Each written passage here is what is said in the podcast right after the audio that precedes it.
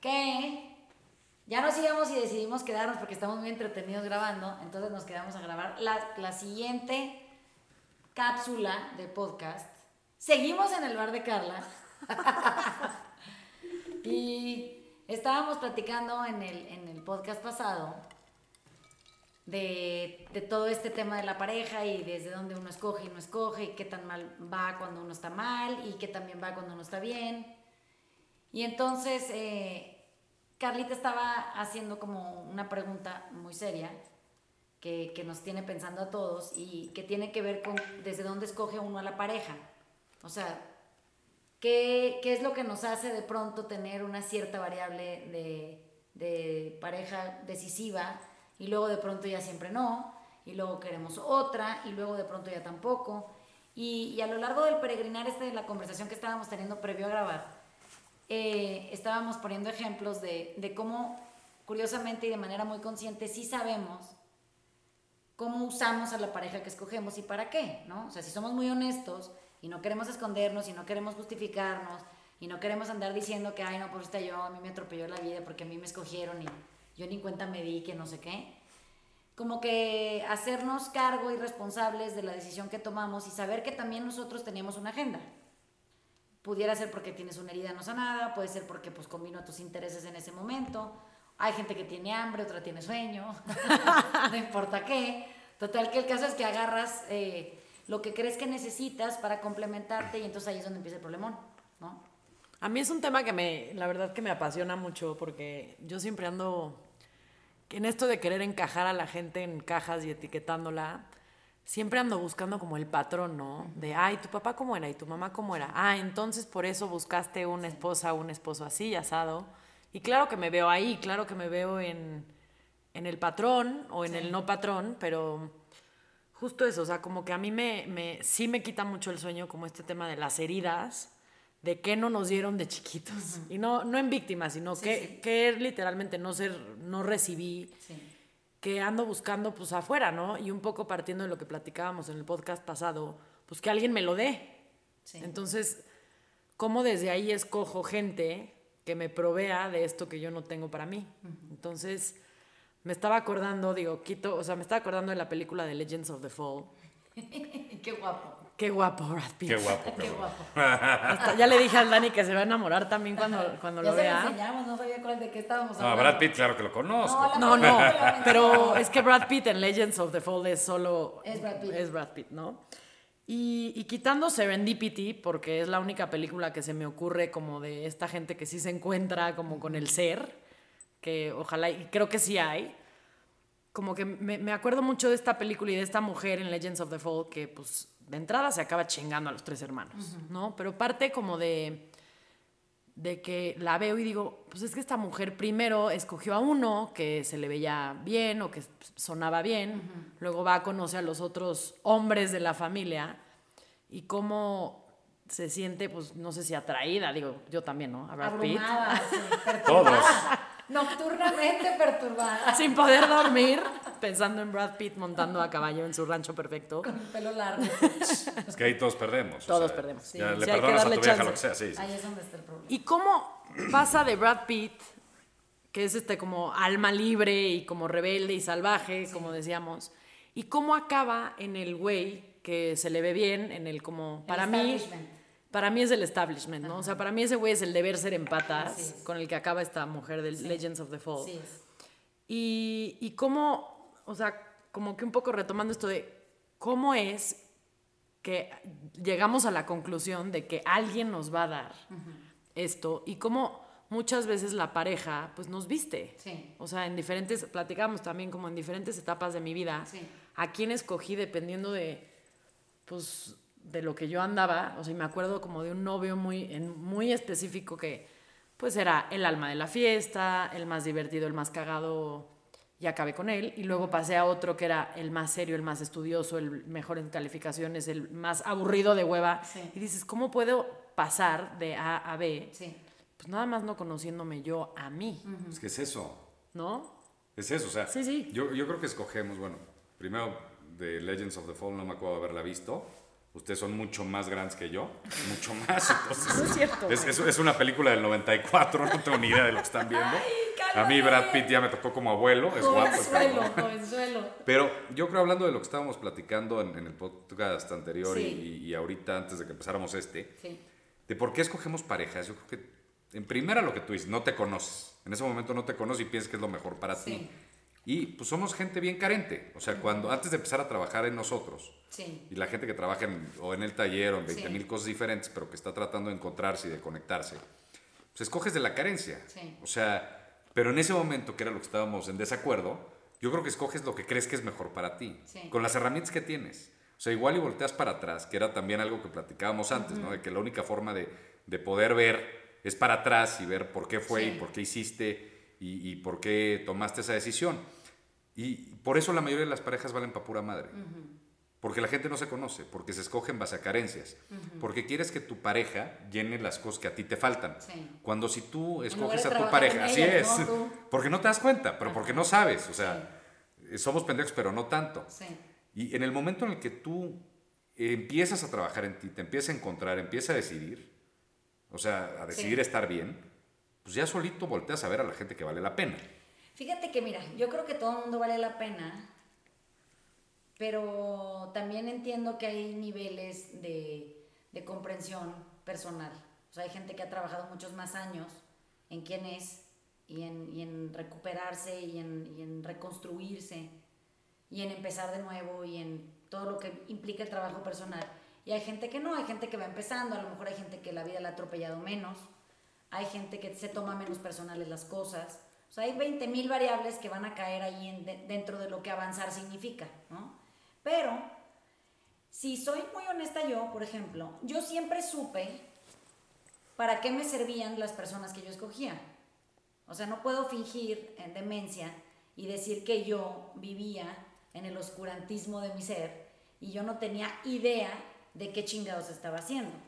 O sea, no, no, no, me, no me puedo considerar eh, víctima de ninguna circunstancia de las, de las muchas cosas que han sucedido en mi vida. Y creo que aquí tiene que ver con que cuando yo vi Legends of the Fall, a mí lo que me perturbó más cabrón que ver a Brad Pitt en cualquiera de sus formas. En caballo, pelo largo. No, en todos los que sale. O sea, lo más difícil para mí fue enfrentarme con la idea de que yo era esa mujer. O sea, Exacto. yo perfectamente bien puesta en esa circunstancia, me voy y me ceno a los tres hermanos. Sí, pero eso es por Cusca. O sea, Pero claro, o sea, piruja y golfa, lo que tú quieras. Pero más que eso, es que a mí lo que me inquietó tantísimo es que ella llega convencida de estar enamorada de un cabrón al que poco conoce, porque pues, pues, se lo topó en una banqueta en algún sitio por ahí. El güey le dice, vente al rancho de mi papá para que conozcas a mi familia. Yo creo que esta vieja se imaginó que iba a llegar a una pradera llena de señoras con vestido floral y, y con este, pues, gente mona. Y llega a una casa de, de cuatro hombres muy ejemplares cada uno en su forma. O sea, Sí, muy característicos, muy- seres ajá. muy particulares. Y entonces está este papá extraordinario, poderosísimo, robusto, eh, buen hombre, guapo también el Anthony Hopkins. muy culto, Guapo, este. Muy sabio. un hombre Muy lleno de- de cualidades extraordinarias, una mamá ausente, eh, que un poco enamorada, pero lejana del papá, hablando del podcast pasado, la señora andaba realizando sus sueños, el güey se quedó a cuidar a los hijos. Pero curiosamente ves a, a uno, pero ves al otro, pero ves al otro, y no puedes hacerte a, a la idea de cuál escoger. O sea, la película tiene esa, esa particularidad, te presenta la ingenuidad y bondad del güey del que ya está enamorada primero, lo salvaje y, y hambriento y, y absolutamente seductor de Brad Pitt, y lo honorable y decente y, y quieto y, y- Correcto. y correctísimo del, del hermano más grande. Entonces, si yo fuera esa vieja, que te digo que vi la película muchas veces y, y cada vez que la veía decía, no mames, no puedo decidir, carajo, o sea, ¿qué pasa? Nah, ahorita están diciendo que si van 10 a uno siempre por Brad Pitt, por guapo. Así es la vida. No, no, porque es que ese hombre, o sea, ese cuerpo era, era im- imposible de superar. Visualmente no puedes vivir ya sin la imagen. Yo, O sea, yo ya- todavía, Ya ese es tu comparativo, así tipo, a ver, Brad. Pitt. yo, yo ahorita voy a llegar a verlo. ¿no? A ver, Pero- recuérdate, a ver. Sí llega a verlo. Dan. Entonces, no, bueno, más, más cercano a la realidad Es que creo que a todo mundo nos pasa lo que le pasa a esa mujer confundida en la película, que aparte tiene cara de venado faroleado todo el tiempo y todo el tiempo está punto de llorar. Y entonces es desquiciante porque no, no asume tampoco su poderío. Pues que diga, soy una cabrona, me vale madre, me gustabas tú, pero ya no, cabrón, me gusta este güey, pero nomás para coger y me voy a casar con este otro compa. Pero es, es- es- Ya. es un reflejo de lo que debe de ser. Por eso, O sea, pero en, en- en la película No. no, pasa, pasa que parece que ella es víctima arrastrada de, de una circunstancia desafortunada donde a un güey lo matan, el otro güey se larga la chingada, porque ese era su plan desde el principio, independientemente de que apareció la señorita. Suponte que aparte él sí le era leal al hermano, o sea, había una cosa ahí que sí, ellos sí se amaban. Y luego está el otro que vive frustrado porque pues no lo pela a nadie nunca porque es demasiado decente. Esteto. Pero la vieja se ve siempre conflictuada porque no acepta que puede escoger y que le debería de valer madre porque así es ella. Entonces parece que ella siempre está siendo atropellada por la situación. Cuando eso, yo he sido esa que, que, que vende atropello. Yo no vendo atropello más que cuando me conviene vender atropello. Y entonces ahí me vuelvo la peor versión de mí, que es en donde no me hago cargo de nada, no me hago responsable de mi ser. Y entonces asumo que la vida me ha venido atropellando tipo con hombres. No, a mí la vida no me atropella con hombres, yo más bien me atropello sola con las pobres o, o educadas o no tan iluminadas decisiones que tomo. Y tengo que hacerle frente a eso con dignidad, quiera o no. Eso quiere decir que si yo decido y decido libremente, yo debería de ser capaz de cargar las consecuencias de mis actos con dignidad. Siempre. ¿sabes? Entonces, como que si yo no asumo que yo escojo conveniendo a mis intereses Exacto. y no me hago cargo de esa decisión y digo, mira, a ver, Dani, voy a estar contigo porque no me quiero comprometer y la neta, pues nomás quiero ahí nada más así como pasar el rato y coger y pasármela bien, y pero ya. Y eso lo digo y en esos términos nos relacionamos. Güey, tú tienes la mejor relación del mundo. Pero si yo te vendo a ti una idea y adentro de mi cabeza y de mi ser hay otra y tiene otra intención, hay como un doble discurso. Es la hipocresía ¿Te y no va a funcionar, es la falsedad. Pero curiosamente sufro porque no puedo asumir la realidad de mi decisión o de mi, o de mi tren de pensamiento. Y entonces le vendo al mundo mi miseria porque no funcionó. No funcionó porque no iba a funcionar porque tú eras esa persona desde el principio, ¿sabes? No, no exhibida. No que pienses eso que esté bien o mal. ¿Sí me explico? No más que no lo digas. Entonces, siempre he pensado, oye, si voy a usar a Carla, le puedo decir, Carlita, te estoy usando, ¿eh? Y si Carlita dice, no hay pedo, no importa, me vale madre, me gusta tu compañía, bueno, pues vamos a ver qué pasa. Pero no, como que nuestro proceso y nuestra formación dice que uno tiene que fingir, que tiene que mentir y tiene que engañar y tiene que jugar el papel de la víctima de manera tan perfecta que todo sea confuso, ¿te fijas? Y entonces nunca hay un responsable. Y entonces hay estas dobles versiones de un divorcio que digo, pero ¿cómo podría pasar eso si la gente puede decir la verdad misma historia, claro. bien? La puedes contar honestamente, yo la mía, tú la tuya es la misma. Cuando no, cuando yo cuento la versión victimizada mía y tú cuentas la versión victimizada tuya, se, se cagó todo, ¿sabes? Porque acabas como en Legends of the Fall.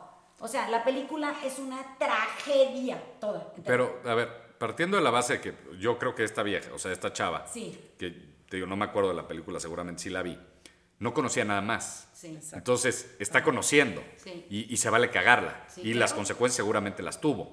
De- independientemente de cómo lo haya vivido ella con las herramientas que pudiera afrontar esa situación de hacer la objetada de estar con tres hermanos.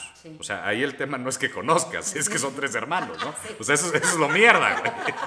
Pero así debe ser la vida. Sí, o sea, el es que tema es de el los pedo tres grave, hermanos. O Moviendo sea, el as- asunto de la moralidad real. Y dudamos que se iba a chingar al papá. pero sí Seguro se sí, en la parte 2, lo que pasa es que va a salir la Legends of the Fall 2. güey. Pero yo creo que así debe de ser. Debes de probar, debes de equivocarte. Sí. Ella estoy seguro de que cada decisión que tomó era la mejor que creía en ese momento. Es- No creo que mucho más allá. no- No, no. sí se le veía. Yo todas las decisiones que he tomado nunca he visto más allá, conscientemente. Y mucho menos antes cuando ni siquiera trabajaba en mí. Sí. O sea, tomas una decisión pensando que es lo mejor para ti en ese momento. No, eso es lo que te vendes. No, eso es lo que sé. No, No, yo Dan. quiero que sean honestos. Yo también Ahí estoy- es donde viene el pinche recurso de la recuperación. O sea, la neta, la neta, la neta. Sabías perfecto. Siempre sabes. Es que estoy siendo honesto. O sea, por ejemplo, yo anduve, he tenido mucha suerte, he tenido niñas, tú has conocido a varias. Algunas. Algunas. Que han sido tipazas, o sea. Algo. Qué política, ¿viste? a- que, que en política, o sea, en papel y en persona, o sea, las conociste, tú fuiste socia de una. Sí, tipazas, unas reinas, lo que quieras. El jodido era yo. O sea, el que estaba tirado al catre era yo en muchos sentidos, ¿no? Y lo entiendo. Y pues fue un Y proceso. Es ahí, fíjate, voy a agarrar, qué padre que hables de tu historia porque es perfecto para hablar de lo que quiero hablar. En papel, tú parecías todo mal. En papel, o sea, si alguien te platica, oye, ¿y qué hace Dani? ¿No? O sea, ¿qué hacías en ese momento? Güey, se oía que tú estabas mal, pero tú has sido el mismo güey desde que yo te conozco, Sí. desde todas esas niñas que yo conozco, y el problema ha sido el mismo No, pero de ellas hacia ti, de ellas hacia ti. Hablando yo, digamos, del lado de las niñas. Pero, pero, o sea, de- del mayor tema, de con estas es de relaciones forma. largas, era, era que realmente, o sea, yo era muy egoísta. En ese momento, la, la verdad, o sea, entendiendo ese tema, Pero ¿en qué sentido? O sea, cuando define egoísta. se hacía lo que yo quisiera cuando yo quisiera y porque yo quisiera y por mis huevos. Sí. que está de la chingada. No, Es que sí, porque no estoy solo, estoy en pareja y, e independientemente que me tiene que respetar, Pero es que ahí mi punto es ¿para qué escogiste a esa pareja? porque, pues porque estaba yo contento en ese momento. No, pero ¿para qué? exacto. no, no, ¿por qué? Para tener algo ¿Para formal. qué? ¿Para qué? Para tener algo formal, para tener una relación formal, para tener Pero una para relación seria. Para, para que Mi punto tipo, es que tú te, ya te sabías vieras que como que ya... Como, como, como, o sea, era que- todo perfecto para casarme, Para- tener una familia, me la pasaba bien, no me la armaban de pedo, hacía yo lo que quisiera. Pero pues eso no es una relación, una relación no es hacer lo que se te hinche el huevo y que la otra persona se joda, independientemente de los pedos que pueda tener la otra dependiendo persona. de para qué escogiste tener esa relación ahí en ese momento. Yo en ese momento, porque, a ver, yo la gran mayoría de mis relaciones, bueno, no. Por eso, por eso. Muchas vamos, de a mis tomar, relaciones- vamos a tomar las que no son heroicamente divinas. Vamos a tomar las relaciones francas, en donde uno sí toma una decisión equivocada para lo que la tomó. O sea, a sabiendas de que era equivocada la tomas Ujú, y decides meterte en ese pedo. ujú. ¿Para qué? Pues por pendejo. No, ¿para O sea, qué, Dani? Ah, bueno, o sea, otra de las relaciones que tuve fue terminando la relación formal, una niña tipaza, divertida, y la chinga, dije, me quiero divertir y quiero quitarme el, el- el- el rollo de la seriedad y de la formalidad donde iba mi relación de seis años y medio Sí. y quiero divertirme, quiero echar desmadre, este, nos conocimos, pues, nos enamoramos, o sea, tú entras con una idea y al final pues pasa lo que tiene que pasar. Pero ¿Qué es, qué es qué? pues lo que vaya a pasar. O sea, en ese caso mi intención era una de divertirme, de echar desmadre y nos acabamos enamorando.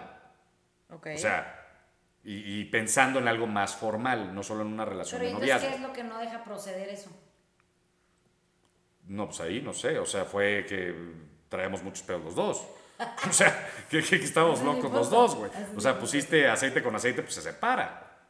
Es que lo que yo creo es que. Perdón, agua con aceite, ¿no? Sí, dije, Uno- uno- se juntan, Yo ¿no? dije, se junta el aceite y el Se- aceite. Lo, lo sirves ahí, ¿no? Se mimetiza. uno tiende a, a negar la realidad tanto que, que crees que la ficción es lo que es. O sea, tú, tú- la realidad estás neciando, esto no es, esto no es, esto no es, esto no es. Esto es lo que sí es y es, es tu idea de las cosas, es, es la imaginación desbordada, ilimitada sobre una posibilidad que de entrada no existe.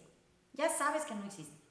O sea, No, mira, Sí, hombre, es, es que eh, mi punto es que esta película se han hecho de eso y se han escrito libros de esa madre. no O lo sea, dudo, pero... ¿De, de qué madre? Eh, hazte cuenta, vamos a tomar el libro de Lolita.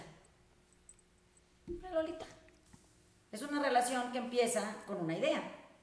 Y entonces lees el libro y dices, no mames, no sé quién está más mal. O sea, aquí hay una perturbación y otra, ¿no? Ah, ¿Cómo a qué se te ocurre que puede llegar el fin del libro? No, pues un cagadero. Y si le preguntas al güey, ya sabía. Y la si vieja le también. preguntas a la niña también ya sabía. Entonces, como que podríamos jugar el papel de no sé cómo llegué ahí, es la mejor decisión que pude tomar con lo que tenía, pero ya sabías que No, no yo sí, yo sí sé cómo llegué ahí. Y entonces cuando llega la catástrofe, por decirte que podría ser la separación, el suicidio, el desamor, el desencuentro, el distanciamiento, no importa qué, las dos partes pueden hacerse responsables de una decisión equivocada que tomaron y avanzar y decirlo para que no vuelva a suceder, o hacer que son víctimas de la circunstancia porque se enamoraron. ¿Sí me explico? Y entonces de repente eso llegó a mal fin. No, ya empezó mal. Entonces, muchas veces los dichos no están tan equivocados. ¿Sabes? Si lo que mal empieza, mal acaba. Sí, porque ya sabes. Entonces, no es que tú te, solo te eches tu suerte, de, de que es que tú pensaste que estaba mal y por eso te salió mal. No, es que la circunstancia es desafortunada de entrada porque no hay honestidad en ningún lado. O sea, el Señor nunca le dijo a la niña, oye, yo voy a abusar de ti, ¿estás de acuerdo? Y la niña dijo, a mí me vale madre porque yo quiero experimentar con adultos porque soy una adelantada. Ah, bueno, perfecto, ¿saben? Y entonces esa relación tiene posibilidades de operar solo para lo que fue creada y luego trascender a lo que sigue. A ver, yo lo entiendo, Van, y, y yo creo que volteando para atrás todos los, o sea, los tres, Sí, todas las relaciones viéndolas de ahorita, pues entiendes que así van a acabar. O sea, sí, no le ves otra ya sabiendo lo que tú sabes hoy, habiendo vivido lo que viviste. sí. Yo, ahí, ahí es donde difiero. Para Tú variar. difiere. No, pero te voy a explicar por qué difiero. Porque bajo como esta premisa de lo que platicábamos de que se te ve bien, yo sí creo que mucha gente ha tenido como esta oportunidad de encontrar seres y encontrar almas en donde te gana la cabeza, te gana el deber ser, te gana lo que no quieres. Más bien, como esta parte de decir, o sea, el true love, yo sí creo que hay mucha gente que ha encontrado el true love, nada más que la circunstancia o la idea o, El deber ser. eh, o el deber ser o la herida o, o este, este vacío que yo tengo no me escubi- no, no se me arregla en ese momento y entonces por eso no puede seguir. Porque cuando tú te visualizas en un futuro y de repente ese, esa herida no, no, esta persona no la cubre, entonces ya no puede seguir. Pero, ¿Me o sea, yo, yo creo que no existe alguien que cumpla todos los checks. No, No, no. Ni, que, ni que te llene los vacíos. No, no, Por o eso, sea- no, no, no, no, no, pero no pues, estoy hablando de checks, No, estoy pero de- hablando de de la personas. idea. Estoy hablando de, exacto, así, de la idea. De la O idea sea, nadie por nunca. ejemplo, la película esta de Marte Duele, que la Renata esta, de, de- que quién sale Marta y Gareda, ¿no? La que siempre enseña las chichis en todas las películas. Sí, sí. Que, que no se puede enamorar, o sea, que se enamora de este cuate moreno, Sí. ¿no? Pobre. Y este, no puede por el, por el deber ser de no me puedo casar con un moreno porque yo soy rica, ¿no? Y por eso se pierde el true love. O sea, entiendo que a eso te refieres. Y sobre el otro caso, cuánta gente que dice, ah, pues esta niña es una super niña, es de buena familia, no, no está conmigo por mi dinero, está guapa, bla, bla, bla, bla, bla, bla. Es check, pero no hay amor. O sí, pero, pero no se te ve bien ya después con el tiempo porque resulta que tú estás llenando una lista de cualidades superficiales que no tienen nada que ver con la realidad. ¿Sí me Cuando la única realidad es el alma del ser. Exacto. O sea, por ejemplo, el ¿cuántos amor del- conocemos del alma. por- de, de diferente religión que verdaderamente la familia hasta, hace hasta lo imposible? O sea, yo tengo varias amigas Yo no. que no se casaron con personas de la otra Ajá. religión porque eran de la otra religión o porque la otra familia decidió que no. Y son amigas que al día de hoy sí me dicen, oye, pues es que chance hiciera. Pero seguramente era. No, no, era. Pero ya no fue. No, ya no fue, pero ¿cómo, cómo nos ganan? Y esa es otra herida. O sea, te generas más bien, yo creo que ahí se genera como hasta otra nueva herida que ya no se puede, Pero de la ¿qué que no se puede regresar. Lo que será que tiene a todo el mundo tan embebido en esta idea romántica De que debe de ser la perfecto. pareja, del amor, de... Sí, ¿cuál O sea, es, que güey? está- están muy que- perdidas es las que- gentes ya es- en es ese que estamos perdidos todos. Sufridor. Es que ni siquiera es romanticismo, vale. Es así suena, suena que ese era. No, es que a ver, no entiendes nada. No es que ese era, no hay un ese era. Nunca hay un esa era. ¿Sí me explicó? O sea, tú, que eres un ser cambiante en transformación, en, en- en profundidad, en avance, en comprensión, no puedes estar en un lugar estático pensando que la persona a tus 18, esa era. Esa persona también va a cambiar, se va a transformar, le va a pasar la vida por Tú eras encima. otro güey, a los 18 tenías otras prioridades. No te pareces en nada. No a mames. nada. Estoy de Entonces, acuerdo. imagínate que tú no tienes posibilidad alguna en este formato de pareja tan extraño de modificar nada en ti porque tú tienes que quedarte estático puesto en tu, en tu frame de esa edad en donde encontraste al ese era. Solo ahí, ya, no hay más. Entonces, cuando tú te llegas y te instalas en el ese era o esa era, y de ahí ya no te puedes mover ni tú ni el otro, porque en cuanto te muevas se fractura. Claro. Entonces, imagínate que no avanzas a la par, o sea, no vas en un compromiso de decir, oye, bueno, igual en una de esas ahorita somos, pero pasado mañana ya no, güey. Entonces, ¿cómo le vamos a hacer para poder reencontrarnos en el ese es o esa es cada vez que surja esta fractura? Pero nunca dejas de, de- de seguir evolucionando, nunca Por dejas eso de seguir cambiando. Deberían de, en la fractura, que no es una catástrofe, simplemente es, un- es un aviso que dice, Ujú. hey, se movieron las cosas. Así dice la fractura. Dice, se movieron las cosas Sí, se arregla, te, hay que, te hay que ver el brazo cómo, y te se- lo... cómo vamos sí. a avanzar. Entonces, cuando las cosas se mueven, la gente naturalmente se tira a la tragedia y dice, es que todo cambió. Hombre, pero es que, es que- ¿y eso qué es una revelación? Todo cambia, Todo el siempre. tiempo. Sí, hay un Entonces, cuando tú dices, todo cambió, ya no es nada como era antes, puta, es que estás pendejo y tienes un problema tú, porque todo va a cambiar y nada nunca se va a quedar como Así era es. antes. Entonces, ok, supones que va a llegar la fractura, porque es una realidad, no estamos inventando nada. Y en el momento en el que esa madre hace una escisión y las cosas se salen de su lugar, las dos partes que forman la, la entidad deberían de voltearse a ver y decir, oye, ¿cómo le vamos a hacer? Hay pedo, O sea, vamos a ver cómo lo arreglamos. Se rompió esto, ¿no? Y se rompió porque se va a romper, porque para el resto de nuestras vidas se va a romper. sí. Entonces, ¿por qué tenemos tanto pinche miedo a que se rompa el esa era o el ese era cuando la posibilidad de enmendarlo, avanzar, transformarlo, repararlo, pegarlo, separarlo y seguir a la par es de aquí y hasta el día que yo me muera? O sea, mientras siga vivo, esa posibilidad es una realidad. Sí, existe. Pero la gente se asusta en la fractura y se protege. Entonces, imagínate que eh, en la película de Legends of the Fall, a, a la que llega, según ella, enamorada del medio, se enamora y se le rompe la idea porque se fractura porque el compás se muere. No sé cómo explicar. Sí, ahí, ahí ya no hay forma de arreglarlo. Pero se muere, pues así Sí, por eso, ya no hay forma. La gente se Sí. muere. Entonces se muere, eso quizá hay una fractura y ella tiene que reparar, porque tiene que avanzar. No se puede quedar pensando el resto de su vida en el muerto.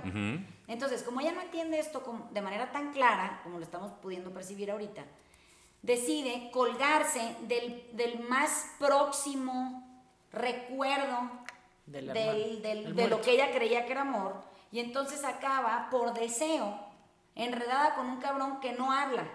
Y que le vale madre todo y que nada más es su vida para él. no habla. El compa dice tres diálogos en toda la película. Brad Pitt.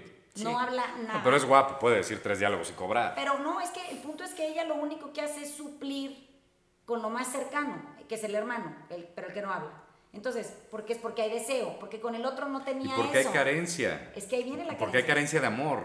No, no, es que la carencia viene en estas necesidades no satisfechas que uno cree que son de la infancia, pero muchas veces ni siquiera son de ahí, son del momento presente, son de donde tú no trabajas en lo tuyo. Entonces, pues digo, qué pena que tenga que decir esto en voz alta, pero a lo mejor en esa época no había vibradores. Y entonces la chava no viajaba con uno en su maleta. Si no había pilas, yo creo que no había ¿quién vibradores. Necesita Brad Pitt, no sé ni cómo explicar eso. Como picador nada Porque más. no hay con qué, o sea, no tiene a la mano nada, no se Los podía. dedos, Vane. Pero era impensable que eso hubiera sido ni permitido en la época en la, pele- en la que la película está staged. pues. Pero sí estaba permitido picarse a los hermanos. No. Sí. No. Eso es lo más cabrón. Lo más cabrón es que las relaciones, por más jodidas que estuvieran, servían para reparar la carencia. ¿Sí me- Cuando hoy tenemos 8000 maneras de reparar carencias para que precisamente crezcas y te transformes en tu identidad y no estés usando gente como consolador. Pero es O que sea, estamos- no sé yo lo entiendo en el tema sexual, Sí, sí, sí, sí, sí. palabras, ¿no? Lo entiendo en el tema sexual.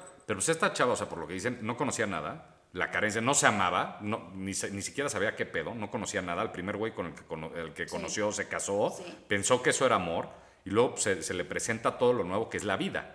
O sea, se Pero- te presenta la vida y la vas a cagar y vas a escoger mal. y- Pero es que la caga sobre que la caga, sobre que la caga, sobre que la hipercaga, sobre que se le chinga todo el pedo para siempre. También hay gente bien pendeja. Pues es lo que te digo. O sea, ahí Yo es no- donde, esa es la que me, me quieta a mí, esa herida, que es la del momento presente, que es la de que siempre está buscando un consuelo fuera, fuera, afuera, de ella. pero porque está rota, Pero no porque no, se hablando nada más conoce. de lo sexual, o sea. No, pero eh, porque está rota y no se conoce.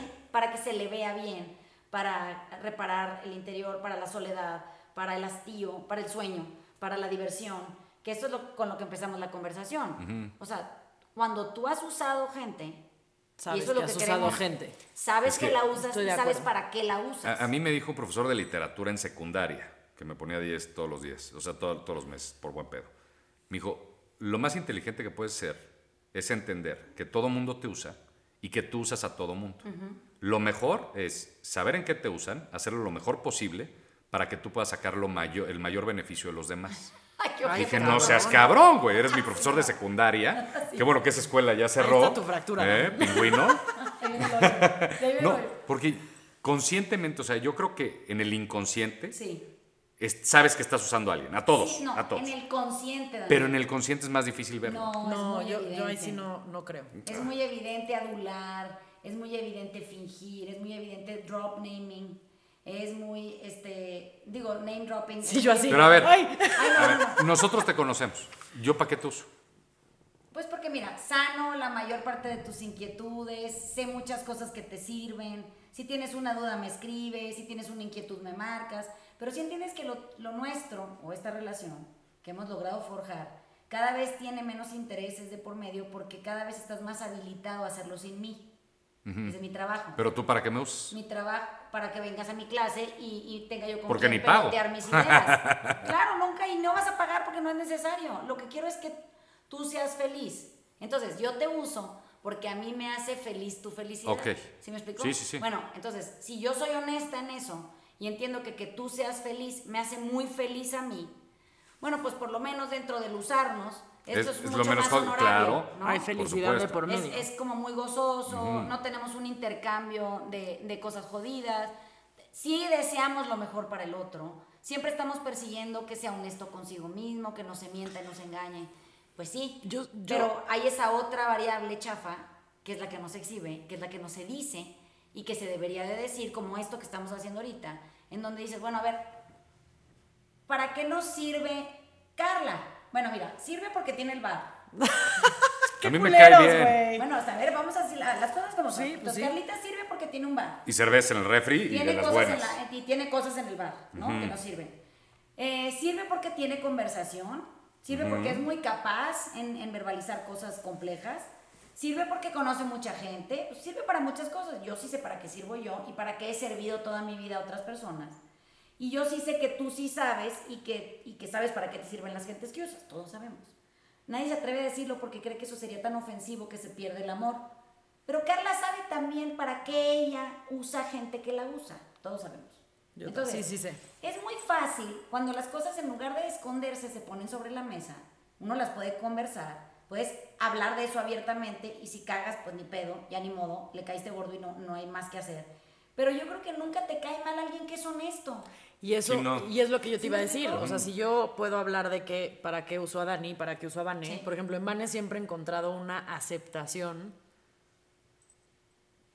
como total. Aceptación de, sí, pues sí la cagaste, pero igual te quiero. O sea, Sí, te- pero no hay mañana, pedo. mañana te voy a contestar igual, aunque hayas matado a alguien. Ah, bueno, y para mí eso ha sido muy difícil de encontrar. Y en ti siempre he encontrado como esta honestidad a pesar de mí. O sea, no mucha gente es honesta conmigo. Por lo que. Porque la gente me usa, por la razón que sea, de la gente Sí. que no quiera ser honesta. Muy poca gente es honesta conmigo de decirme, hoy vienes de malas, Carla. Sí. Tipo, hoy estás enjetada, güey. Sí, ahora estás peor que la semana pasada. ¿Sabes ya. cuánta gente me dice, hoy estás de malas? Ningún. Güey, tú. Sí. Entonces, yo como que yo sigo regresando en, este, en el tema de Legends of the Fall a cómo le dice el hermano grande al papá, Anthony Hopkins, le Sí. dice, güey, está cabrón que al que todo mundo siempre quiso más fue a Brad Pitt, ¿no? Y Porque era auténtico. porque era él, güey. Y nadie, o sea, ese güey no estuvo para todo mundo. No quiso más a todo mundo. No le hacía más el paro a nadie. No le escribía cartas a su No le papá escribe- para a nadie. avisarle que seguía vivo. Ajá, a nadie, güey. Él nada más era ese güey. Y todo el mundo, o sea, y, y cómo sigo comprobando en la vida, cómo esa gente, güey, es como imán. O sea, Es- es lo y no poseen a nadie. claro. No poseen a nadie. O sea, no es el amigo más presente. En todos los grupitos lo puedes ver. No es el amigo que siempre está. No es el amigo que siempre habla. No es el mejor esposo. No es la mejor esposa. No es el más chame. No es nada de ese que todo mundo dice ser. que debe de ser Lo o que- quiere lo que pasa es ser. que mucha gente trata y de ser ese deber siempre ser. es el más querido, güey. En todos los grupitos, en todos los formatos, en Sí. es el más cagado, es al que más le vale madre, es al que seguramente sabes que no vas a ver en tres meses, Sí. es el que nunca te regresa la llamada. Güey, Eso hay amigos que no contestan. No, es que hay amigos que no contestan Sí. y sabes perfecto que no te va a contestar y que seguramente te va a contestar tres días después. Que te va a, te va a contestar a huevo, te va a contestar. Es esa esencia de una persona, o bueno, como lo Sí, que yo sí, vibro, sí. que se conoce y que, güey, no, no te usa. O sea, que sabe que sabes que le vas a hablar, que lo amas, que ahorita no le puedes hablar. O que, por o que es honesto. O razón. sea, Brad Pitt le dijo a esta vieja, no sé, no me acuerdo de la película, pero seguramente él le dijo nada más, "Oye, nada más te voy a picar y le que dijo, Dios te do bendiga. not wait me. Sí, sí, sí, Do o sea, te voy a picar me". y- Sí. Se lo dice. No, pero es que yo creo que en, en esencia la película tiene esta tríada eh, dentro de cada ser humano. Bueno, y, Exacto. cuatro creo yo, porque el papá es una figura importantísima. Pero tú eres todo eso. Tú eres eh, en esencia una persona libre. Eres una persona quieta, que es el hermano del medio. eres un ser humano muy feliz, eh, que un poco el hermano más grande antes de conocer a esta pinche vieja era un güey bien feliz. Y está este papá que es como la representación del dolor, eh, pero grandioso, o sea... Transformado. Sí, es como, como, como esta forma en donde... La glorificación del, del sufrimiento y del la do- pero- valentía. Pero, del dolor, o sea, de, de la pérdida, de... Y el cabrón entero. Es, en- es enorme, o sea, es, es que es como, es como puedes tú ver que el dolor transforma, ¿sabes? Exacto. Entonces, está esta cosa increíble en, en esta, en este cuarteto de, de- de diferentes personalidades y tienes que, te ves obligado, porque la película así lo hace, te ves obligado a escoger. Sí. Yo en la película me, me caché, les digo, tratando de querer escoger y luego diciendo, oye, ¿y por qué no puedes tenerlos a todos al mismo tiempo? Eso sería ser tú.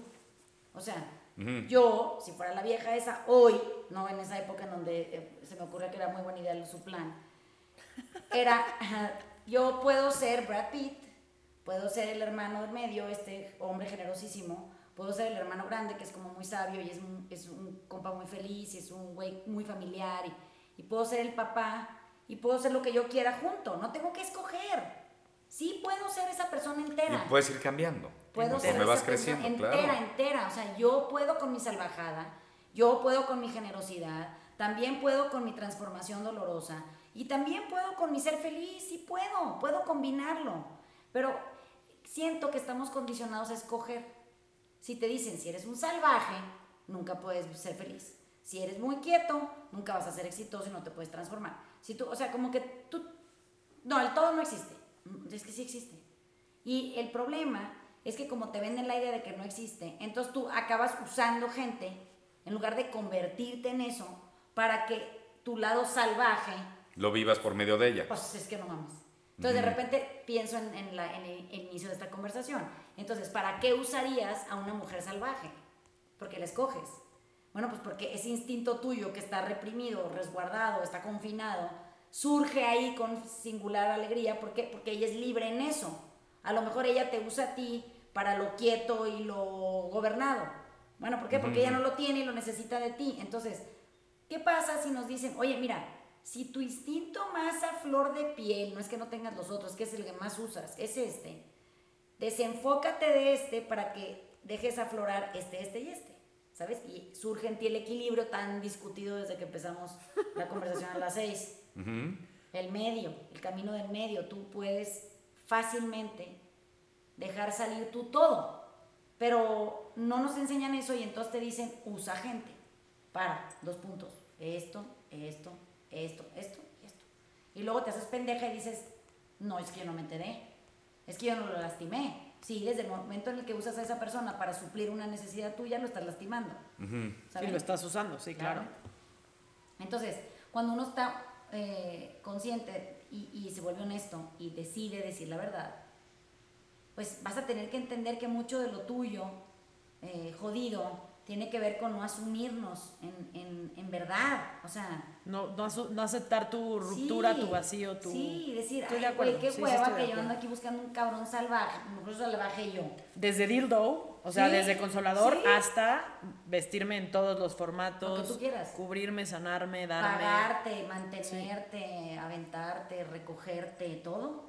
Y creo que todo el taller, bueno, de lo que para mí se ha tratado mucho el taller, que es de lo que hablábamos en el podcast Sí. pasado, es de, güey, tú cómo eres el pedo. O sea, cómo esto es tu responsabilidad, cómo tú llegaste ahí, cómo tú, causa, tú te causaste esto, tú Sí. hiciste eso. ¿Y cómo llegaste ahí? ¿Cómo tú eres responsable al final de dónde estás parado, dónde estuviste parado? Independientemente de que creas que tomaste las mejores decisiones o no, al final ¿Te das cuenta? It was your fucking choice Sí, sí. y tú te Sí. metiste en el pedo Por solo o sola. Pero a ver, nosotros somos muy afortunados porque hay un chingo de gente que ya está colgando los tenis, o sea, gente ya grande que nunca se dio cuenta y se va a Sí. morir sin darse cuenta. O sea, nosotros tenemos mucha suerte de haber encontrado a Miss Vane, de haber encontrado todo esto, pero al final es encontrarte a ti.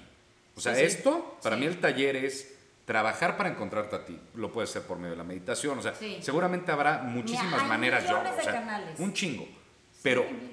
Hay gente, bueno, sí, por lo que estamos viendo, este va a ser el último podcast porque Se, creo que- se está acabando el mundo. Hay, hay un puto diluvio y, Y aquí no hay barcos.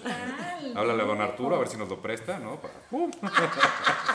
Se va a morir. Porque, porque sí va a valer madre. ¿eh? Nos una vamos a ahogar. panga. Pero- que facilite una panga. Lo que sea, favor. no el dingui, el dingui o algo. O a Jablao, ¿no? Ya que, que es pudiente. Pero a lo que voy es, es eso. O sea, ya que te empieza a encontrar, ya que empieza a trabajar en ti. Y aparte, pues la coincidencia, nuestras tres parejas están metidas en el mismo taller. O sea, los tres están Sí. tratando, Sí, o sí, sea, los están seis. trabajando, los seis. ¿Sí hablamos? Estamos tra- yo ahorita se me complicaría mucho tener una relación con alguien que no estuviera en la misma misión de ser mejor. Sí, claro. Ya no se puede. No, es que ya no puedes voltear, cansado. ya no puedes voltear para otro lado y No, no decir, mames. chinga madre, ahora y todos los pedos que yo ya tuve, más los pedos que estoy tratando de superar Sí. Y andarlo llevando de la mano, pues yo no soy tú. O sea, tú Sí. eres muy buen pedo, Vane. O sea, tú dedicaste tu misión de vida a tratar de sacar a la gente del pinchollo. Sí. Pues yo todavía no. Yo creo que las relaciones que van valiendo madre conforme más responsable te vas haciendo es de la gente que ya no se hace responsable. O sea, si me preguntas de qué gente yo he prescindido en mi vida desde Sí. que entré en este camino y no porque ya haya llegado ni Sí. muchísimo menos, o sea, sí me doy cuenta de que de la gente que más me voy alejando es de la gente que no se hace responsable de lo que sea, güey. Yo, De la víctima. O sea, Es- la víctima, para mí hoy, la víctima. la víctima ya no existe. O sea, la víctima No, no, es- es- corro, corro. Por eso es. En su mente existen. Pero para ti ya no existe. O sea, Exacto. y, No, lo no. platicamos desde que empezamos el taller, ¿no? O sea, tú nos lo dijiste. A ver, Sí. se van a empezar a alejar de un chingo de gente, pero también van a empezar a ver con otros ojos a mucha gente. Sí. Porque ya volteas a ver, o sea, yo volteo a ver a varios de mis cuates y digo, puta, yo estaba ahí. Sí. Y ojalá y alguien de mi grupo de amigos hubiera estado ahí. Y ahí estamos puñito a puñito, cabrón, viendo qué pedo y cuando quiera escuchar, pues escuchará, ¿no? Así es. Como testigo de Jehová, pero... pero es que no abandonas. no abandonas, No. pero al revés, o sea, yo aprendí a querer más. Yo sí, nada aprendes más. a querer más, Y a pero depurar. también aprendes a que cuando la gente no se, res- no se hace No se hace re- responsable eso. de sus decisiones, se vuelve muy erosiva.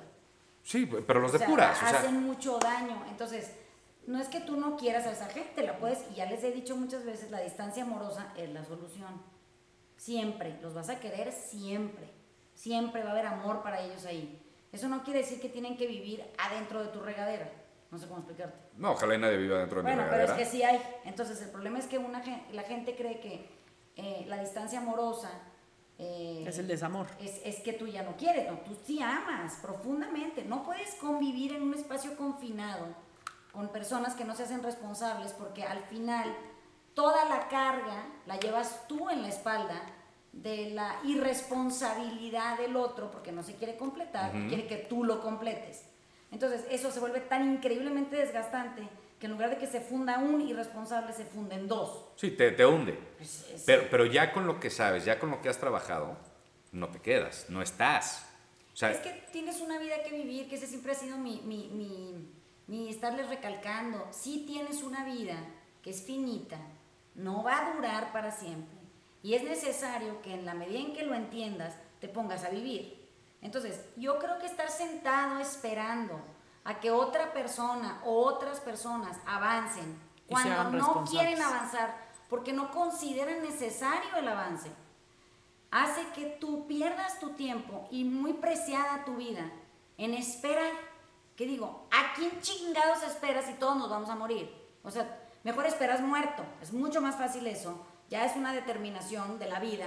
Y entonces, esto de estar esperando vivo, eh, sentado en un rincón, a ver si al que no se le ha ocurrido o a la que no se le, se le ocurre, yo siento que no merece tu vida valiosísima la espera. No sé cómo explicarlo. te entiendo, pero yo, Sí. yo, yo creo que ya con el camino que llevamos recorrido, o sea, en este, en este tema particular, en el Sí. taller, ya esa gente ya se fue. Yo ya esa gente ya hace un chingo. No, pero parece, lo que pasa es que está, el mundo hay 7.6 billones de personas. O sea, no crees que somos los 100 que conocemos alrededor nuestro.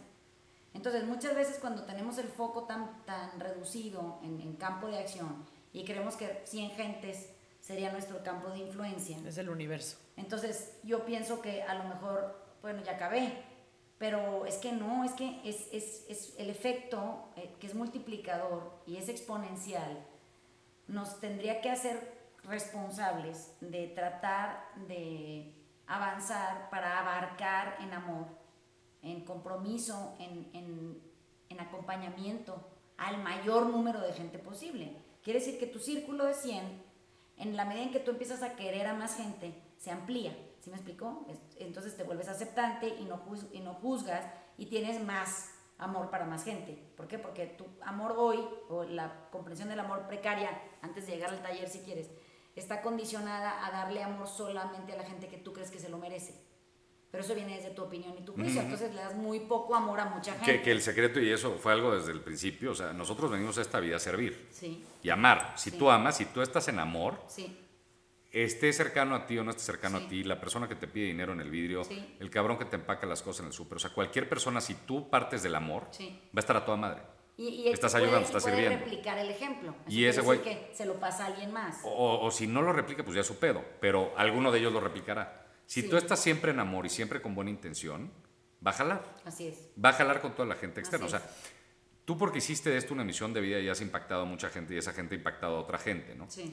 Eh, pero en el día a día, o sea, lo que tú dices ahorita, eh, que estás diciendo, pues esta tienes una vida y pues si te están arrastrando, te tienes que hacer a un lado. No, te están arrastrando. Tú voluntariamente. Te estás poniendo. De una manera rarísima, crees que tienes tiempo y entonces te instalas aquí y dices, bueno, Dani, te voy a esperar a que cambies. pero tú sí esperas. Pero no, es que yo, yo no espero a nadie, yo doy clase. Entonces, si tú quieres venir a clase, te ha pasado en el salón Tú estás en el salón y hay gente que avanza porque así decide, porque se compromete a una transformación, porque así llegas al taller. Yo no te voy y te recluto en ningún lugar. Tú apareces en el salón de clases, te sientas en una silla y eres libre de venir cuando tú quieras, las veces que tú quieras, por tiempos intermitentes o no. Ahí siempre hay lugar. Entonces, imagínate que yo me emperro con que tú avances como yo quiero que tú avances y yo pierdo toda mi disposición de estar viva esperando a que tú desempeñes como yo quiero que Sí, que detuvieras la clase, que ves que uno va más retraso y detienes toda la clase hasta que ese güey avance. Pero digo, no, a ver, yo voy avanzando a mi propio paso, que es bastante regular, la verdad. Y estoy ahí resolviendo dudas y esperando que la gente acabe de preguntar, tienen todo claro, sí, perfecto, váyanse a hacer la tarea. ¿Cuál? No sé, cabrón. Pues yo te dije, escucha. ¿A quién? ¿Cómo? ¿Cuándo? ¿Qué suceda? ¿En qué horario? No, ya ese es tu problema. Y es en tu horario y en tus posibilidades. ¿Con qué regresas? Me dice a mí, oye, qué bien, podemos avanzar hacia la siguiente etapa. Si tú eres el único que hizo la tarea y le resultó muy bien y el resto del salón no es una chingada, yo no me voy a esperar. Yo voy a darte a ti la clase, ¿por qué? Porque tú eres el que tienes el compromiso de cambiar. Pero si entonces hago grupos de avance y voy delimitando quién avanza y quién no, te puedes imaginar que entonces yo estaría sentado ahorita a esta hora en Prado Norte, esperando a ver si las personas que están ahí preguntando que por qué eh, la tía este, y la hermana que están en la mesa y que están criticando y que entonces yo dije, pero que ya no quiero que digan, pero no sé qué, digo, oye, es que eso era en la clase 1 hace 76, ahorita estaríamos hablando del amor propio, o sea, estaríamos hablando de cómo ser libre, de la opinión tuya, de las otras personas. Pues es mucho más entretenido eso que estar tratando de aleccionar a un montón de gente a no criticar. No, es que eso no tiene sentido. Bueno, nosotros, en nuestro afán de esperar, que no entiendo ni para qué, esperar al otro. Nos detenemos. Me detengo, pero no nada más me detengo yo, detengo mi proceso. detengo mi avance, mi comprensión, mi investigación, mi aprendizaje. Me freno y digo, aquí voy a estar hasta que él decida un día cambiar y entonces vamos juntos. No, ¿sabes qué? Tú puedes ir avanzando a 150 kilómetros por hora y si el otro cabrón va a 50 o la otra cabrón, Está bien, tú, tú a tus 150 kilómetros por hora puedes, en avance, regresar a revisar cómo va y te sigue derecho, y luego te regresas otra vez, te vuelves a pasar y así va la vida. Sí, o te echan una llamada y esto, ¿cómo vas, güey? Esa es la distancia amorosa. Siempre hay amor de por medio. Lo que no puede haber, definitivamente no, nunca, es que tú te sientas y no avanzas tú en, en justificación de la espera. Sí, sí, lo entiendo. ¿Sí Lo entiendo, sí, sí, te entendí perfecto. Entonces sientes de repente que traes a 15 caballos arrastrando, que, que vienen a frenados, no quieren avanzar. porque tú te detienes, sí, o sea. Exactamente. Te entiendo perfecto. No puedes arrastrar a nadie, no puedes cargar. puedes, estar, pero no puedes cargar. Nadie que no quiere cambiar. Puedes estar, pero no puedes cargar. Puedes avanzar a alguien que no quiere avanzar. No puedes transformar a alguien que no quiere transformarse. No puedes empujar a alguien que no quiere ser empujado. No puedes hacer nada de eso. Por más que te esperes. Entonces yo siento que mucha gente cree que si se espera, las cosas cambian. Si, si te esperas la, la, fractura de la que hablábamos hace rato, se solidifica, o sea, se queda el cráter abierto. Es irreparable, claro. Te tienen que romper el hueso y otra vez poner el clavo. Cuando pudiste haberlo hecho rápido en, un principio y de entrada. ¿Cómo sería un ejemplo de eso, Vane? Hasta cuenta, imagínate que tú de pronto tienes un desencuentro con tu pareja, llámele como ustedes quieran. Puede ser este, una diferencia de opinión, puede ser que uno, que uno entendió algo eh, de manera prematura porque se le murió la mitad de su familia, puede ser que, que, el otro a lo mejor o la otra se quedó sin trabajo y está en una dificultad económica, o sea, no importa qué. Pero la vida siempre trae ejemplos de, de en donde empuja a uno a avanzar más rápido en conciencia que a otros esa se, vuelve una fisura porque a lo mejor el de acá no está experimentando lo mismo que el de la derecha. Entonces, cuando esa fractura se expone y dices, se movieron las cosas, o sea, el proceder de la casa no avanza como avanzaba. Va, mm, sí, se ajustó algo. Se desajustó. Bueno, sí. Entonces, en ese desajuste o esa ruptura o esa decisión o la separación, si las dos gentes fueran muy honestas, dirían, oye, aquí se rompió algo, ¿ya te diste cuenta? O sea, ¿será que a lo mejor yo estoy entendiendo algo más o igual y yo me apendejé?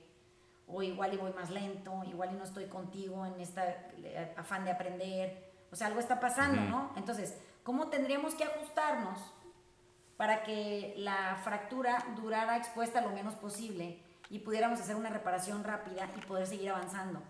¿no? no frenarnos. Frenarnos nunca es opción. Entonces, siento que la mayoría de la gente, en el momento en el que la fractura, la diferencia, el desencuentro, la desilusión, el aburrimiento, llámenle como quieran, se, se estaciona, en lugar de acknowledge it, lo niegan. Dicen, no, es que esto no sé qué está pasando. ¿Cómo que no sabes qué está pasando?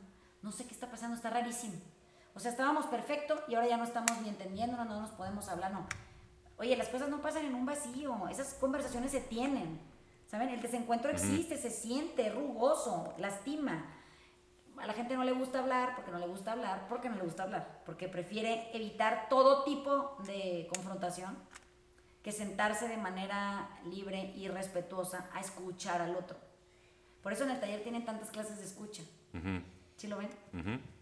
Entonces, cuando ya por fin podemos eh, desencontrarnos para encontrarnos, porque ese es el propósito, ¿no? Alejarnos para acercarnos. La mayoría de las gentes eh, pelean con la idea de que es mejor así, silencio, es mejor... Sí, hacerte güey y pensar que nada pasó y las cosas empiezan a crecer. No tratarlo, no. Y entonces esa fractura... Empieza a doler. Se infecta. Sí. Se, se vuelve, distorsiona se vuelve atípica, a lo mejor eh, como que mortifica una área. Sí, hasta que tienes que apuntar la, amputar la pierna y, pues ya se acabó. Pero pues es que sí la mayoría de la gente pues, vive en modo avión. O sea... Pues no habla, la gente no habla, no, es honesta, le da miedo. Le da miedo hablar, le da miedo hablar de las cosas importantes en la vida. O sea, le da miedo vaciarse, hablar de, de cómo te está usando, hablar y decir, oye, mi intención, pues a lo mejor sí era esta, pero ya cambió. Entonces te empecé usando y después con el tiempo te, te, quiero y ahora ya no sé cómo hacer con esta culpa que me persigue, me siento muy avergonzado. O sea, no, yo nunca oigo esas conversaciones en ningún lado. Y menos en las relaciones de pareja, o sea, porque puedes hablar con tu socio y decirle, oye, ¿sabes qué? Esto ya no está funcionando, oye, no está yendo, oye, estoy en desacuerdo con esto que quieres hacer con la empresa. Sí. Pero en, en, en las relaciones de pareja es lo más complicado. Es muy difícil porque se tienen tanto miedo a la ruptura, o sea, tienen tanto miedo al alejarse, tienen tanto miedo a la distancia que la generan. O sea, en lugar de crear cercanía por honestidad, crean una distancia franca por deshonestos. Pero es el miedo a afrontar tu realidad, es el miedo a, y el desconocimiento también. o sea, porque si tú conoces a tu pareja y sabes que tu pareja te va a apoyar y te ama y, sientes ese respaldo, pues sabes que puedes ser franco y abierto con esa persona. Pero es rarísimo. Muy raro, pero... Por más que se sientan amadas las gentes en la casa, eh, la, manera de evitar hablar de las cosas es muy común. Es muy frecuente eso, ¿sabes? Como que tienen al amigo para eso, o a la comadre, o al grupo de terapia, o al terapeuta mismo. Pero no hay más ni mejor eh, terapia que ser honesto. O sea, y, y, mucho más. Y decir las cosas como son. Pero, pero, haz de cuenta, o sea, por más, yo, yo, creo que mucha gente tampoco es honesta con su hijo. No, no, es que es raro. O sea, es lo más difícil. En general. Pero, pero lo más difícil yo creo que es con tus hijos, o sea. Es lo más fácil porque los hijos juzgan muy poco a los padres. O sea, los hijos están abiertos a cualquier confesión y, y- y- y cercanía a la verdad con los papás porque de todas maneras nos quieren. Los hijos sí, pero los papás son los que tienen miedo de que sus hijos los vayan a ver diferentes. Sí. Y entonces te da tanto miedo que prefieres fingir Y no le dices. y no dices nada. Entonces te imaginas cuánta distancia se empieza a crear. Sí. Porque se intuye la verdad. O sea, la verdad no es necesario Se que- siente. que se siente y cuando no te la confirman, sientes un desfalco. ¿Sí me explico? O sea, cuando tú percibes la verdad en el otro y el otro no la corrobora, tú sientes que te engañó, te sientes eh, lastimado, ultrajado, engañado, pero sientes un desfalco de confianza. ¿Sí me Te defrauda. Sí, Sí. Entonces, creo que ahí es donde está la, la clave, es, es donde empezamos esta conversación, que era justo en ese lugar, ¿no? O sea, la clave está en donde yo puedo, honestamente, hablar, a pesar de que me tiemble la voz, eh, se me debiliten las piernas, me, me, me, me sienta asfixiado, eh, sienta que te hiperventilo, pero siento que, que es, es increíblemente liberador, o sea, deshacerte de esa sensación de, de pecho oprimido, ¿no? Mucha gente cree que es esto de revelar secretos, que un poco sí es, pero hay una fórmula para eso y es muy, es como, es lineal y es muy franca y es muy breve, ¿no? Entonces, si yo te dijera que tú tienes que hacer una lista de las cosas de las que te avergüenzas o cosas que nunca le hayas dicho a nadie por temor a, a- a ser descubierto y, y por eso rechazado o no amado, y que las tienes que escribir en un renglón sin explicar nada, simplemente poner el- el- la eventualidad. ¿no? Sí, ni siquiera tu nombre, o sea, nada más. a los 15, tal, tal, Ajá. tal, tal, con tal, tal y tal. ya. A los 21, no sé, le robé dinero a la bolsa a mi mamá un día y nunca le dije. Pero son cositas muy pendejas que no tienen, no necesitas explicar nada. No, que para qué querías el dinero y cómo andabas batallando, nada, no, nada. Simplemente ponerlo y leerlo en voz alta. A la hora que, que- que sientes que tienes que leer, antes de empezar, sientes que, que te vas a morir. O sea, sientes que la vida se te va a acabar. Pero contigo mismo. Tú, ¿eh? Ajá. El, el chiste es que tuvieras un interlocutor, o sea, que hubiera un alguien ahí, aceptante eterno, que le leyera la lista y te dijera, ah, pues ya, muy bien, ¿no? Ya acabaste, si te sientes liberado, si tírale la chingada, no sirve. Se- sería increíblemente afortunado para ti tener a alguien así, ¿no? Ahora, el problema está en que la mayoría de la gente que tú conoces y que yo conozco se muere con sus secretos. Ujú. O sea, y cree que son importantísimos cuando curiosamente no son relevantes. Pero es más, es más ese secreto no compartirlo por vergüenza. Sí, es pura vergüenza. O sea, es pura vergüenza. O sea, los secretos son vergüenza. sí. En el momento en el que tú pierdes la vergüenza, puedes Hablar afrontar las cosas claro. y resolverlas. No, y, y es ligero. Y, y te das cuenta que hay mucha gente que, que está ansiosa por escuchar en la boca del otro eh, a lo mejor una vergüenza muy, muy cercana a su corazón, Porque te identificas. por fin exhibida, ¿no? y, y suena tan ligera en el otro que ahí sale uno que dice yo también. Ah, yo también, ¿sabes? Bueno, pero ese movimiento del, del yo también debería de estar puesto para, para la honestidad de la responsabilidad de cada quien. Sí, tú tienes No que la cargo. No, yo también fui víctima, eso no. No, yo también soy responsable. Qué bueno que ya se despertó Carla, creo. Sorry, ¿Ya- ya te tuve, un, tuve un invitado. No, te quedaste jetona, no te hagas. O sea, aquí quedamos de ser honestos. Ya tu edad y. Mi niña todo aquí el tema, andaba con unas necesidades básicas no cubiertas. Te- creo. te- Muy- muy te quedaste dormida. Te quedaste dormida, no pasa nada. No pasa nada. Pues no, me desperté o me No desperté. pasa nada, ya estás chochando. Creo que Creo me que, desperté. creo que al final, o sea, e- este podcast va a ser muy importante para la posteridad en, en nosotros. O sea, para que nosotros seamos los tres quienes escuchemos y con claridad digamos, yo dije que iba a ser honesto.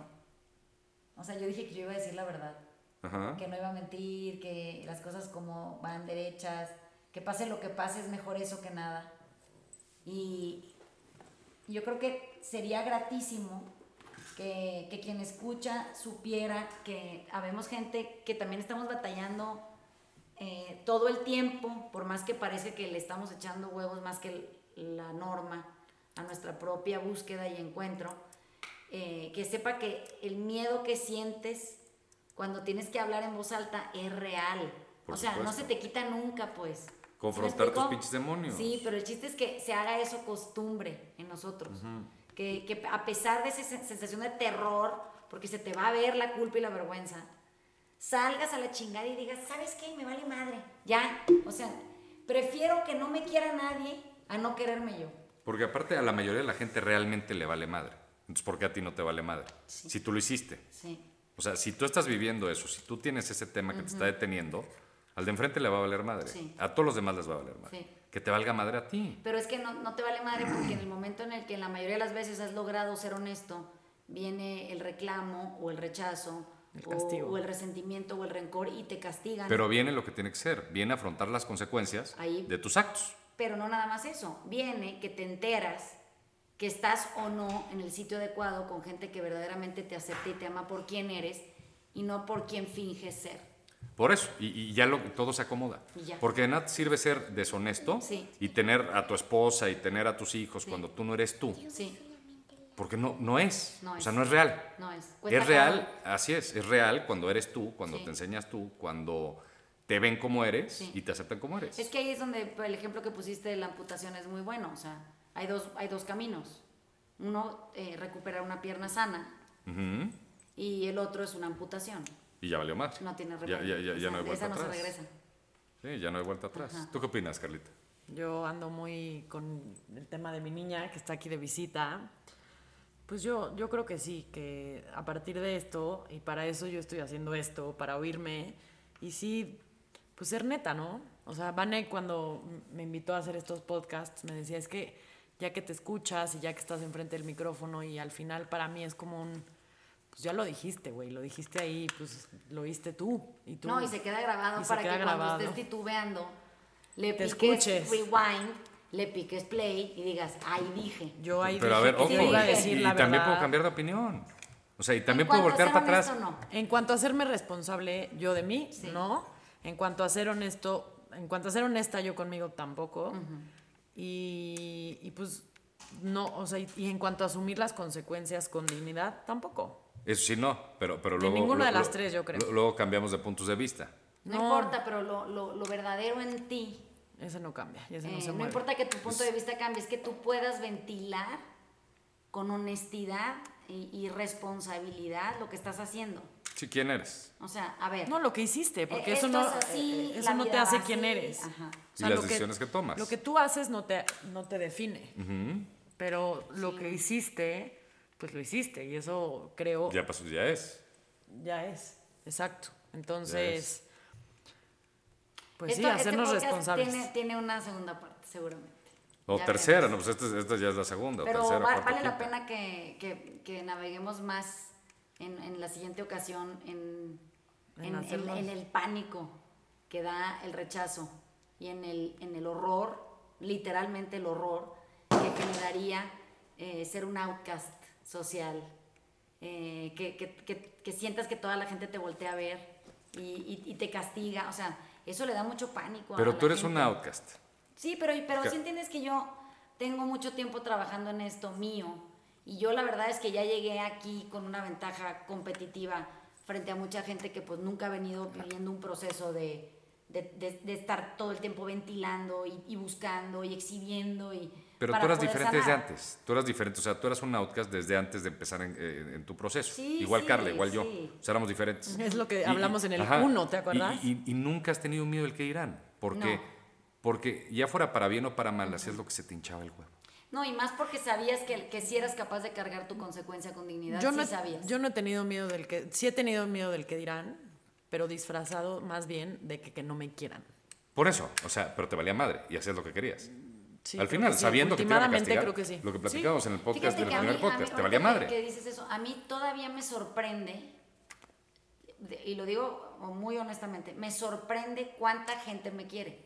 Me sorprende. A mí también. O sea, todavía me asusto y digo, Ay, sí me quieren. Pero algo hice mal porque, o sea, no estoy entendiendo muy bien por qué la gente me quiere, me están usando. O sea, toda mi cabeza enferma de, de esta sensación de, de falta de valía o de falta de reconocimiento. O, todavía me hace inquietarme, por ejemplo, que ayer fue mi cumpleaños y de repente recibo esa cantidad de, de mensajes que, que se pusieron a escribirme, lo sé, o sea, sí se tomaron el tiempo de escribirme y no es un mensaje de feliz cumpleaños como copy paste. Yo- yo sí te mandé uno de feliz- sí, muchas que felicidades. no, y ponen así con, y le ponen tiliches y cosas y pienso, ¿cuánta o sea, ¿cuánto de mí no, no identifica que el trabajo hecho lo hice, que estoy trabajando en ser cada vez mejor persona y que creo que el amor que recibo es equiparable al amor que soy capaz de dar. Y ahí viene la cuestión, bueno, pero ¿cuánto amor soy capaz de dar? Porque somos muy duros con nosotros. Cuando eres amor,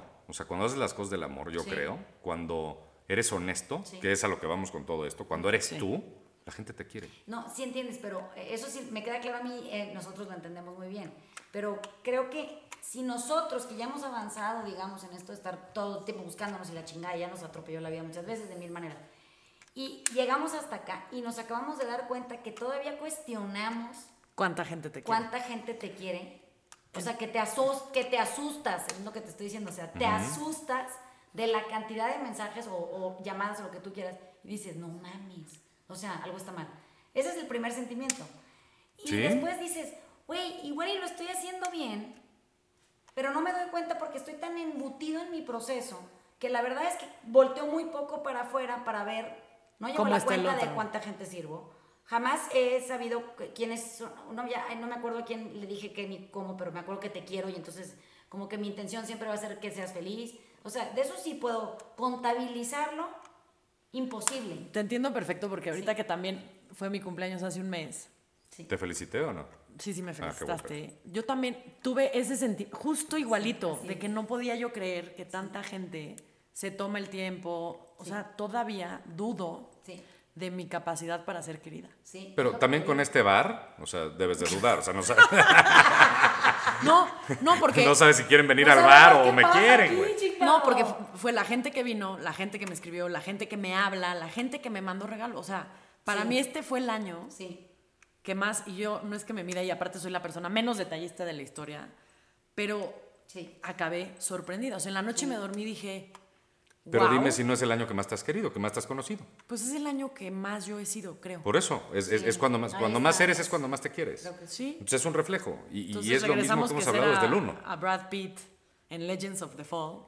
No, go. es- la es- hostia. es- es- es- Es la es- hostia. Eso, eso- eso es por, por cuscas, eso es, eso es por golosas. No, no, no, no, no. Me refiero a este Ser- Brad Pitt Es que claro, Brad de qué eres cuando ¿Qué eres. es? O sea, bueno, Brad Pitt en Legends of the Fall. Hay otras de Brad Pitt que no queremos ser Brad Pitt. Todas sale guapo. Pero ahí sí. Pero, pero es eso, o sea, ese es el secreto. Y todo, todo es una consecuencia. Si tú estás en amor, si tú estás contigo, Sí. todo lo demás se acomoda. Tu pareja, tu trabajo, tus amigos, Sí. hasta Y tu se alinea, físico. y se alinea. El Todo se acomoda.